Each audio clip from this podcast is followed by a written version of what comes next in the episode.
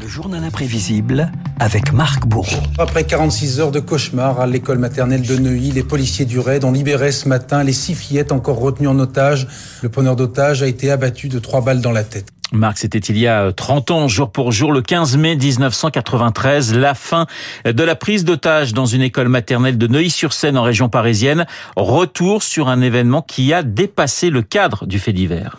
Et tout commence deux jours plus tôt, Renault, dans l'école du commandant Charcot. 13 mai, 9h27, un homme pénètre dans cet établissement qui accueille pas moins de 600 élèves. Pardon pour cette interruption des programmes. Une trentaine d'enfants d'une école maternelle de Neuilly-sur-Seine sont en ce moment même les otages d'un homme armé d'un revolver. Un homme d'une trentaine d'années exige une rançon de 100 millions de francs. Il a euh, à la ceinture des explosifs avec des fils qui en sortent. de Madame Laurent, c'est ça? Oui, alors vous venez.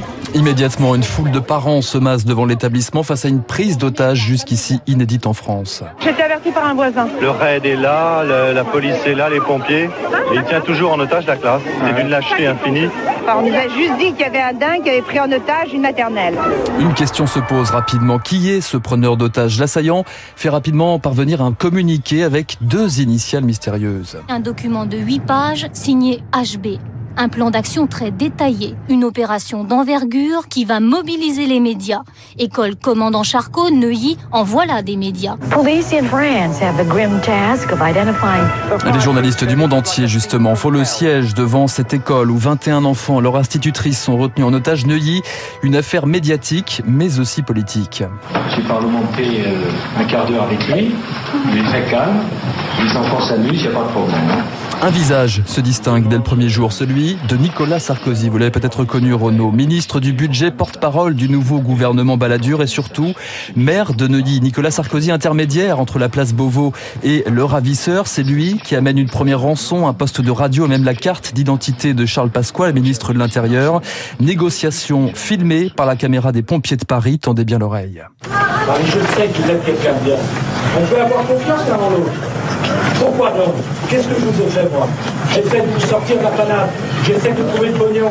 J'essaie de trouver la voiture. C'est bien parce que je suis votre ami que je fais ça.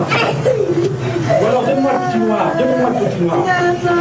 Nicolas Sarkozy, un enfant dans les bras, la séquence fait le tour des télévisions. La force de l'image exploitée par le ravisseur quelques heures plus tard. HB réclame une entrevue avec un journaliste de TF1 qui se trouvait sur place. L'un de nos reporters, Jean-Pierre Abou, a été invité à pénétrer à l'intérieur de l'école par le preneur d'otage. Ce que j'ai pu voir, c'est que effectivement, ce preneur d'otage a une sorte de bobine à la main. Il prétend que ce serait un détonateur. Il a une cagoule et on peut voir ses yeux derrière cette cagoule et euh, à sa peau, il ne semblerait pas, comme on a pu le dire au début de cette prise d'otage, que ce soit un Africain, mais il semble que ce soit euh, un un Français qui ait fait cette prise d'otage. Les six enfants dorment dans un coin de la classe. Leur institutrice, Laurence Dreyfus, les entoure. Les heures passent. Cette mère au trait tiré n'en peut plus. Le silence, l'angoisse, la détresse des familles, les négociations, elles patinent, elles sont finalement interrompues dans la nuit du 15 mai. Le dénouement intervient quelques heures plus tard. 7h30 ce matin, les enfants apparaissent dans la cour de l'école. Les six derniers otages de 3 ans sont libérés sains et saufs. Les tireurs d'élite ont profité de quelques secondes d'assoupissement du preneur d'otages pour tirer. Il est mort sur le coup. Il disposait de 21 bâtons de dynamite avec un déclenchement opérationnel. Un épilogue et une polémique. L'assaillant a-t-il été exécuté? Les forces spéciales étaient-elles en légitime défense, comme l'affirme la version officielle? L'un des tireurs du raid rejetait toute bavure devant les caméras de France 2. Sa main est dans un sac face à lui. Je devine que les collègues évacuent les, les enfants et il ouvre un œil. Et à ce moment-là, il fait un mouvement vers l'avant, direction de son sac. Je considère que j'ai pas d'autre solution que de tirer. À peine 30 minutes plus tard, Édouard Balladur, le Premier ministre, se présente à l'entrée principale. Une courte visite suivie de celle de son ministre de l'Intérieur. Charles Pasqua est laconique mais heureux. Ah oui, très satisfait, les enfants sont saufs et le forcené est mort. Charles Pasqua, beaucoup moins prolixe que son collègue au budget et maire de Neuilly, Nicolas Sarkozy. Sentiment, c'est que la vie est belle. Le ciel est bleu, les enfants sont chez eux. Il n'y avait plus rien à faire. Il ne voulait plus me voir, il ne voulait plus parler. Il disait que je l'avais trahi. Il était très méfiant, il faisait tout recompter. Il a voulu absolument que je lui donne les montants des devises en Deutschmark et en, et en dollars. Enfin bref, il y a des discussions qui ont été irréelles. Est-ce qu'on sait euh, qui est cet homme Pour l'instant, non, mais peut-être que tout à l'heure à 10h30, on, on en saura un peu plus. Et le profil de l'assaillant se précise justement dans la matinée. Eric Schmidt, 42 ans, né en Algérie, un homme dépressif, en situation financière difficile, inconnu des services de police.